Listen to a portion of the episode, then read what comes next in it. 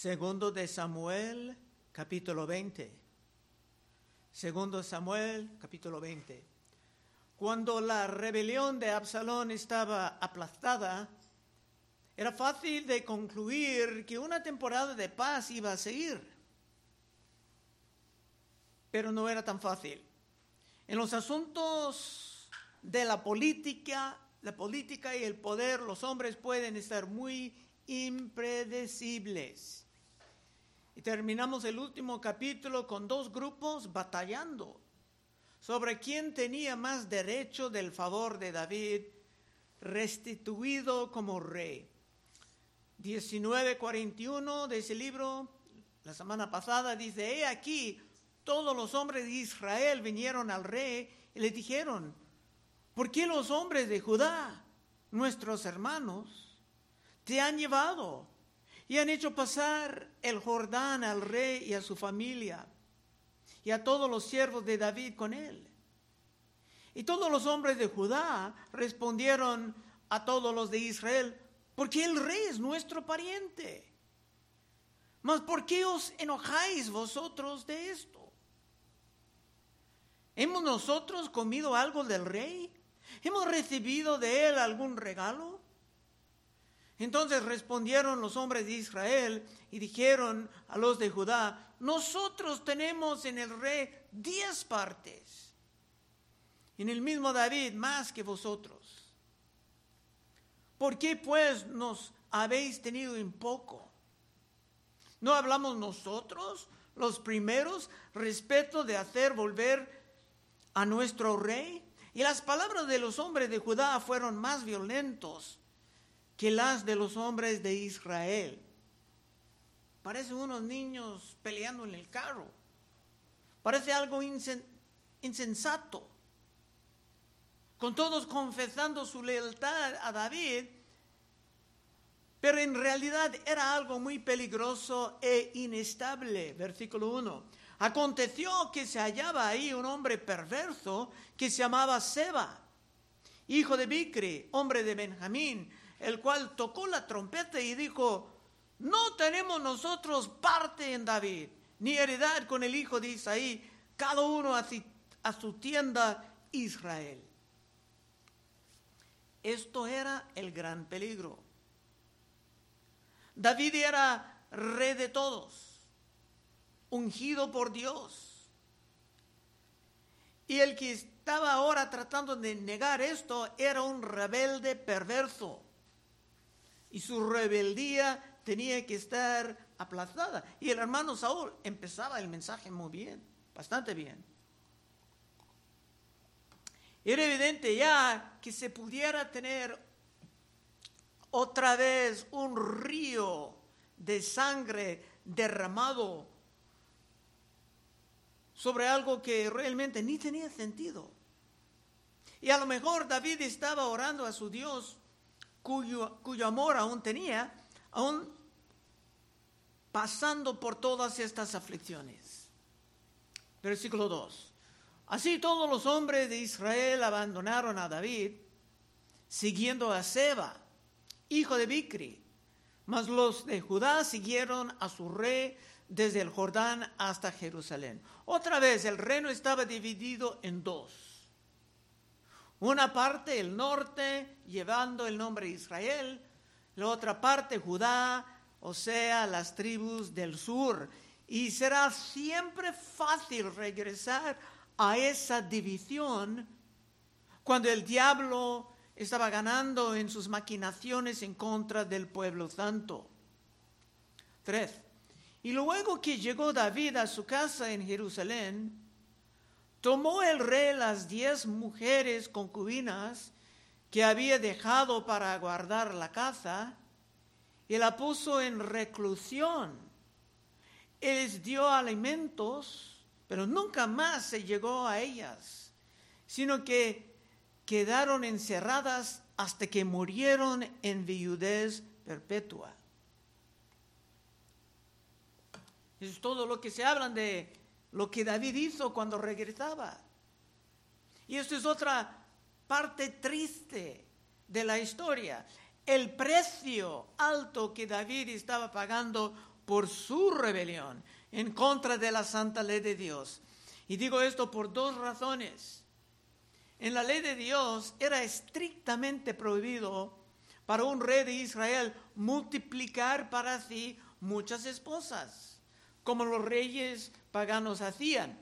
Deuteronomio 17, 16. Si alguien quiere leer 16 y 17.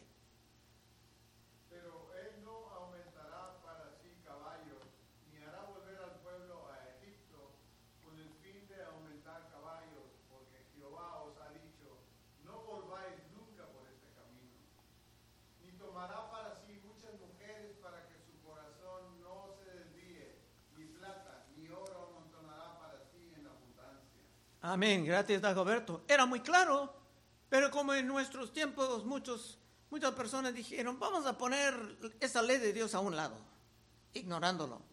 David andaba en rebelión de esa santa ley y por su pecado con Betsabé se recibió un anuncio terrible de parte del profeta Natán. Esto estaba en el capítulo 2.11. Así ha dicho Jehová, he aquí yo haré levantar el mal sobre ti de tu misma casa. Dios hablando con David, y tomaré tus mujeres delante de tus ojos y las daré a tu prójimo, el cual yacerá con tus mujeres a la vista del sol, porque tú lo hiciste en secreto, mas yo haré esto delante de todo Israel a pleno sol.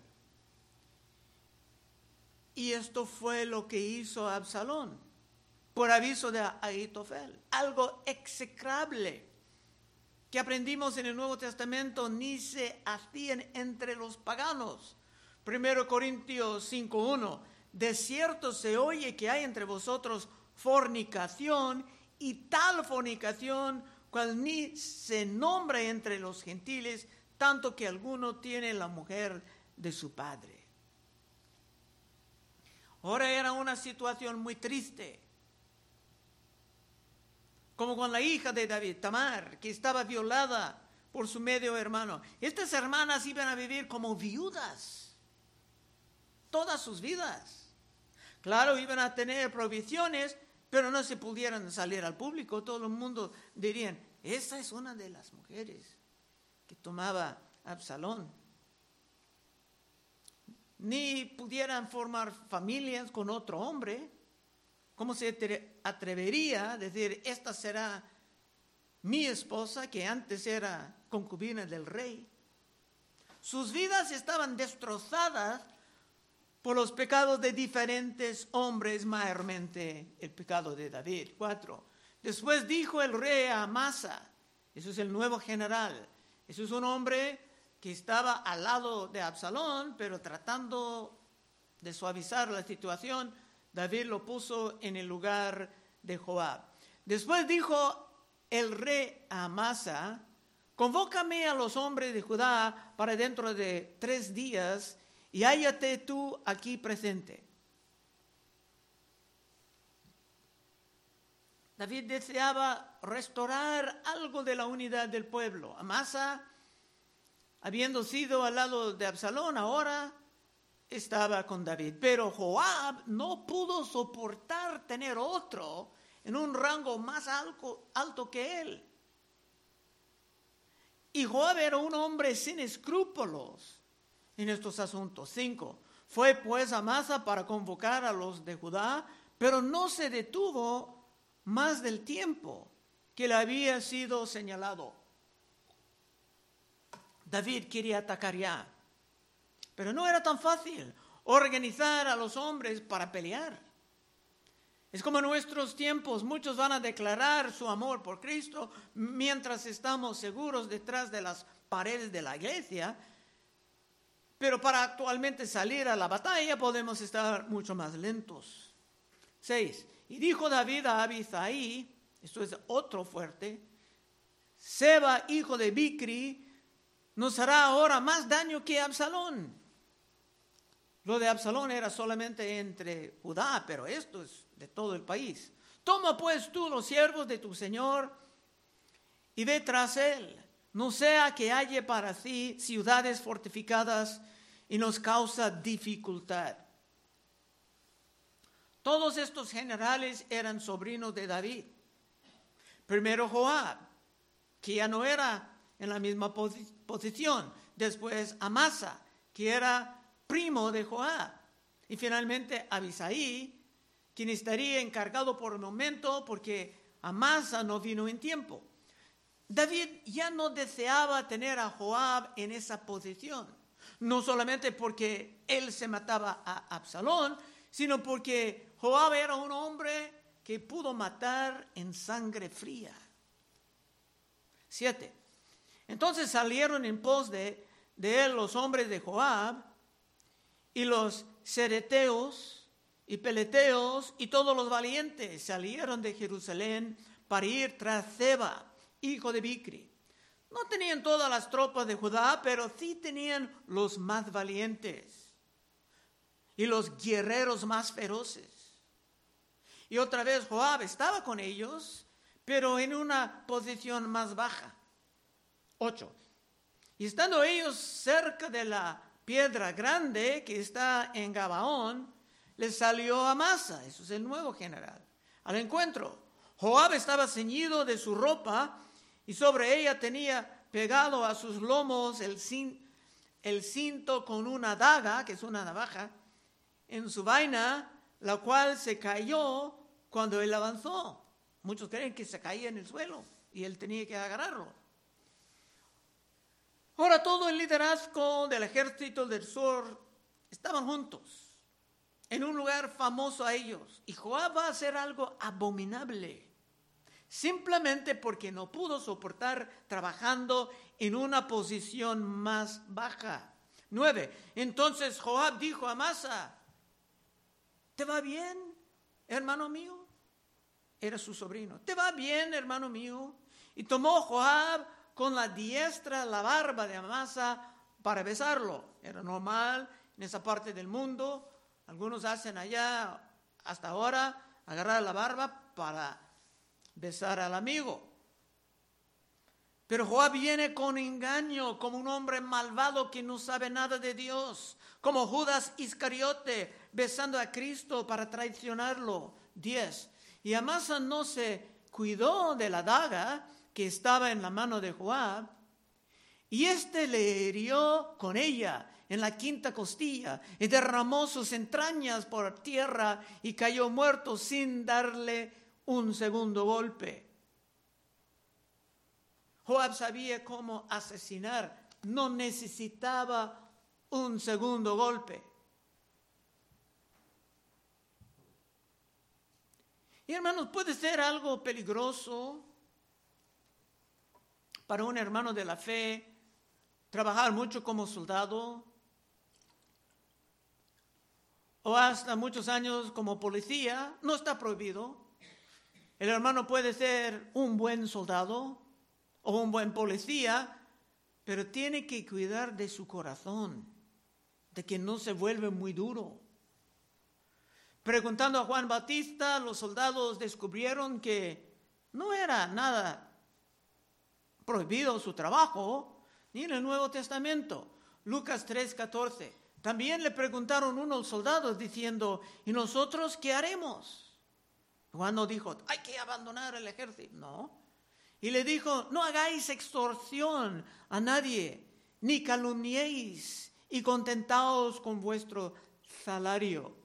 Un hermano puede ser un buen soldado, el mejor, o trabajar con la policía, y estar de los mejores de ellos, pero tiene que meditar mucho en la palabra de Dios para no caer en la trampa de abusar su autoridad en algo o volverse muy duro, observando o hasta participando en tanta violencia. 10. Y Amasa no se cuidó de la daga que estaba en la mano de Joab, y éste le hirió con ella en la quinta costilla y derramó sus entrañas por tierra y cayó muerto sin darle un segundo golpe. Después Joab y su hermano Abisaí fueron en persecución de Seba, hijo de Bicri. Actualmente esta es la tercera vez de que sabemos que Joab mataba en sangre fría. Y sin consecuencia alguna. Primeramente se mataba a Abner, del lado de, Saúl, que mataba al hermano de Joab, pero en defensa propia. Más tarde, acabamos de ver, se mataba a Absalón en contra de las instrucciones de David. Y ahora estaba matando a un hombre inocente simplemente porque el rey le había dado la posición de general. Y también Joab estaba involucrado en la muerte de Urias, el, el primer esposo de Betsabé. Y esto junto con David.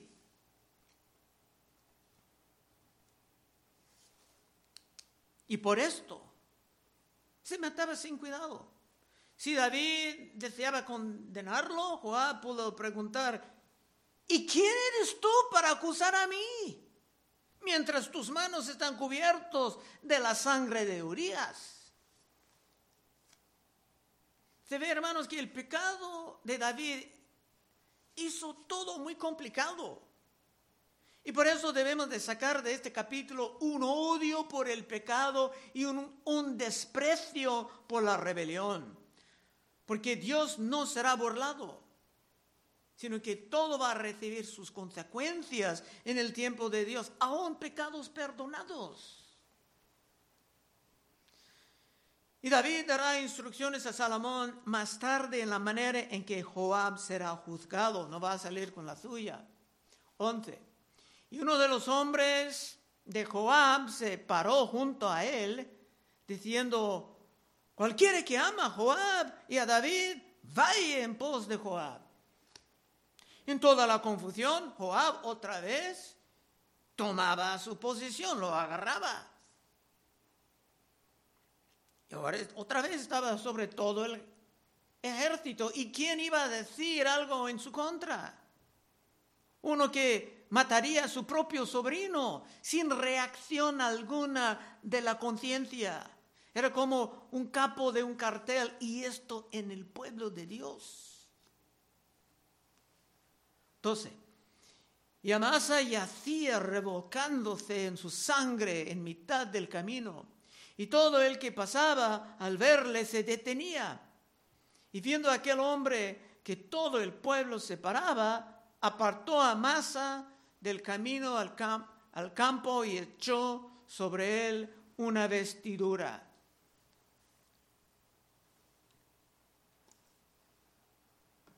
Un hombre que antes era un primo querido, ya era simplemente una distracción, o un obstáculo en el camino. 13. Luego que fue apartado del camino, pasaron todos los que seguían a Joab para ir tras Seba, hijo de Bicri. Y él pasó por todas las tribus de Israel hasta Abel Bet Maaca y todo Barim, y juntaron y lo siguieron también. Ahora todos los feroces de Judá estaban dispuestos para una batalla verdadera. Pero eso también sería en contra de otros hebreos, guerra civil. Los del norte, o sea, de Israel. A lo mejor David estaba orando en contra de todo esto, esperando una solución menos costosa. 15. Y vinieron y los sitiaron en Abel Bet Maaca. Y pusieron baluarte contra la ciudad y quedó sitiada y todo el pueblo que estaba con Joab trabajaba por derribar la muralla. Estaban empezando a atacar a una ciudad en el pueblo de Dios sin ofrecer antes unos términos de paz. Y esto en sí estaba en contra de la santa ley. Deuteronomio 20 y 10.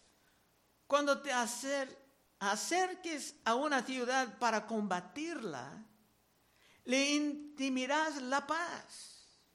Lo correcto era hablar primeramente, buscar una solución sin sangre y sin destrucción de lo que ha tomado décadas de construir.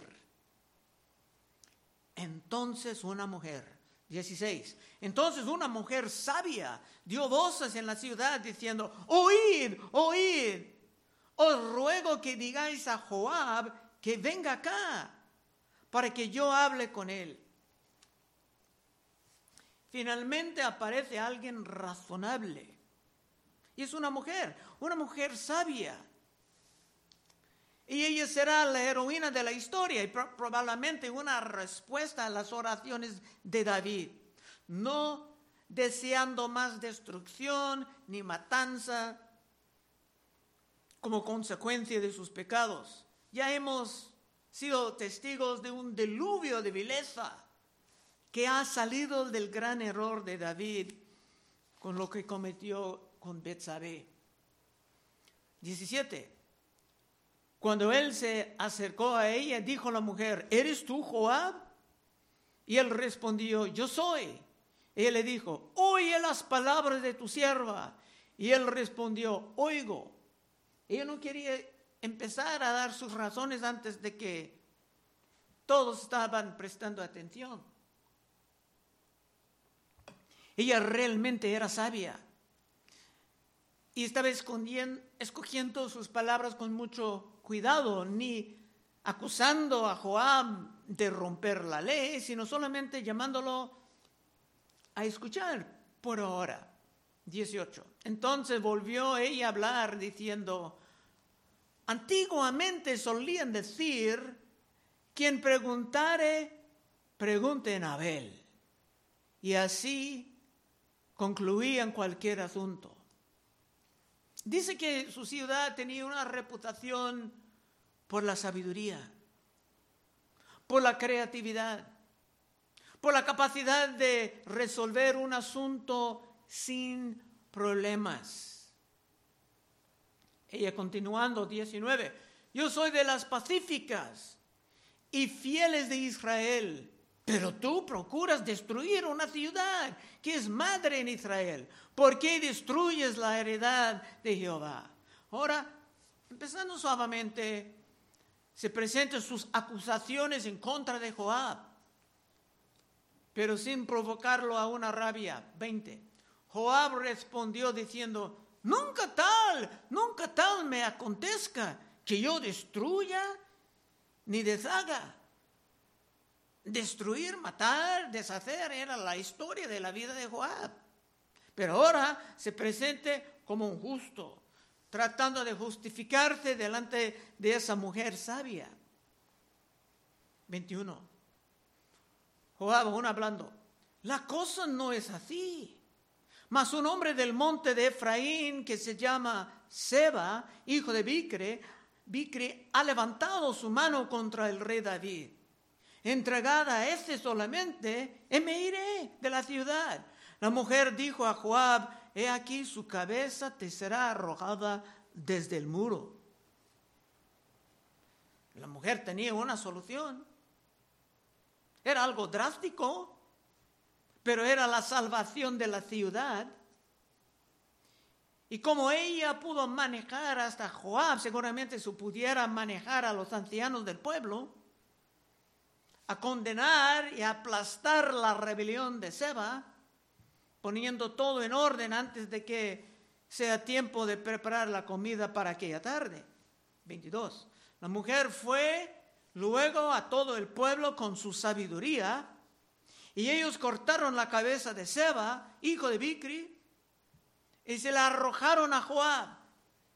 Y él tocó la trompeta y se retiraron de la ciudad cada uno a su tienda, y Joab se volvió al rey a Jerusalén. Otra ironía, empezaba con tocar la trompeta. Ese perverso tocaba la trompeta, no tenemos parte con David, y ahora Joab tocando la puerta ya se terminó. Y eso de cortar o aplastar la cabeza es un tema que aparece una y otra vez en la palabra empezando con Génesis 3:15. Y hay una salvación y una mujer tiene algo que ver. Dios hablando con la serpiente dice, y pondré enemistad entre ti y la mujer, y entre tu simiente y la simiente suya. Esta te herirá en la cabeza y tú le herirás en el calcañar. Dios condenando a la serpiente habla de una mujer cuya simiente, que es Cristo Jesús, iba a aplastar la rebelión de la serpiente. Pero aparece muchas veces. En otro lugar, una mujer tiraba una piedra de molino sobre otro rebelde.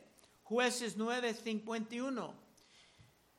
En medio de aquella ciudad había una torre fortificada a la cual se retiraron todos los hombres y las mujeres y todos los señores de la ciudad, y cerrando tras sí las puertas, se subieron al techo de la torre.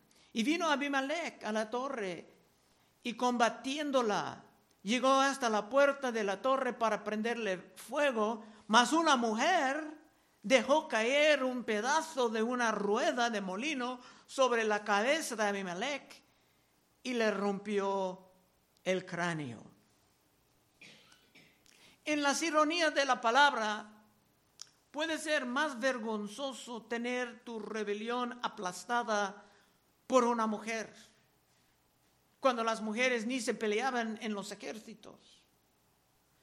Pero de una manera u otra las rebeliones serán aplastadas porque Dios siempre no será volado última parte, 23. Así quedó Joab sobre todo el ejército de Israel, tenía su posición otra vez. Benaía, hijo de Joaida, sobre los cereteros y peleteos, otros grupos de feroces soldados. Y Adoram sobre los tributos. Josafat, hijo de Ayud, era cronista Seba, es otra, ve de vaca, no ve de burro, era escriba, y Sadoc y Abiatar, sacerdote, e Ira Haideo fue también sacerdote de David. Job tenía otra vez su posición. Pero hay un plan para juzgarlo. Y Dios no tiene prisa. La justicia, el juicio vendrán. Se hablan aquí de tributos porque con David otra vez encontró que tenían que acumular los tesoros para levantar el gran templo. Que va a estar lo que pasa en capítulos futuros con el levantamiento de Salomón. Hasta aquí el capítulo. Conclusión. En fin, ¿qué podemos sacar de ese capítulo tan grosero, tan violento? Debemos de aprender a odiar el pecado y aborrecer la rebelión, especialmente cuando está empezando a crecer en tu propio corazón. Si un niño o un joven ya se siente la rebelión en contra de sus padres, estás jugando con fuego. Si una mujer simplemente no puede aceptar que su esposo sea cabeza de la casa, también estás pidiendo problemas graves. Si tú quieres vivir más bien conforme a lo que Dios ha establecido, puedes pasar al frente en unos momentos y oraremos contigo. Es mejor no invitar más problemas a nuestras vidas que pueden ser difíciles de todos modos en estos tiempos. Vamos a orar. Oh Padre, te damos gracias que siempre tienes algo nuevo en tu palabra, siempre tienes algo sorprendente, pero todo está aquí con una razón.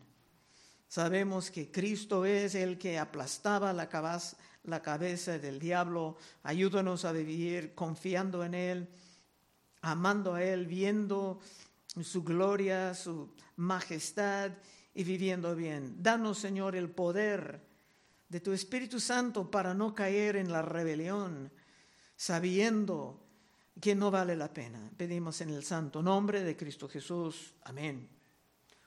Bueno, hermanos, estaremos.